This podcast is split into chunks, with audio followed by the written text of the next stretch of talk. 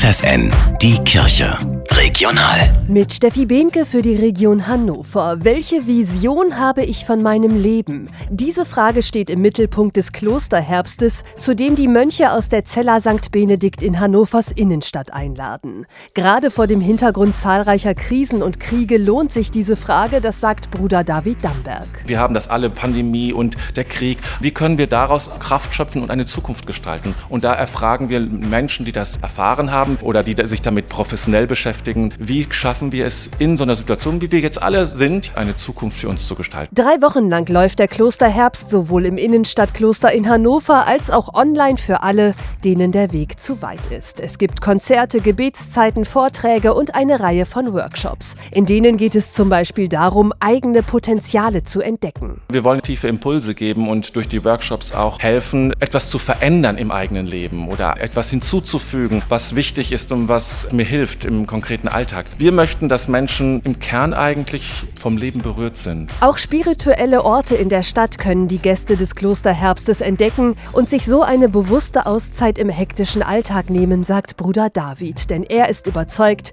die braucht jeder manchmal. Wenn ich weiterkommen will in meinem Leben, dann muss ich mich, muss ich ein Stück zurücktreten. Dafür brauche ich diese Ruhe und brauche so eine, so eine meditative Haltung und dann komme ich in einen Raum, wo ich Neues erfahren kann. Ja, und was mir hilft, dann auch in meinem vielleicht hektischen Alltag zu leben. Der Klosterherbst der Benediktiner in Hannover dauert noch bis zum 23. Oktober.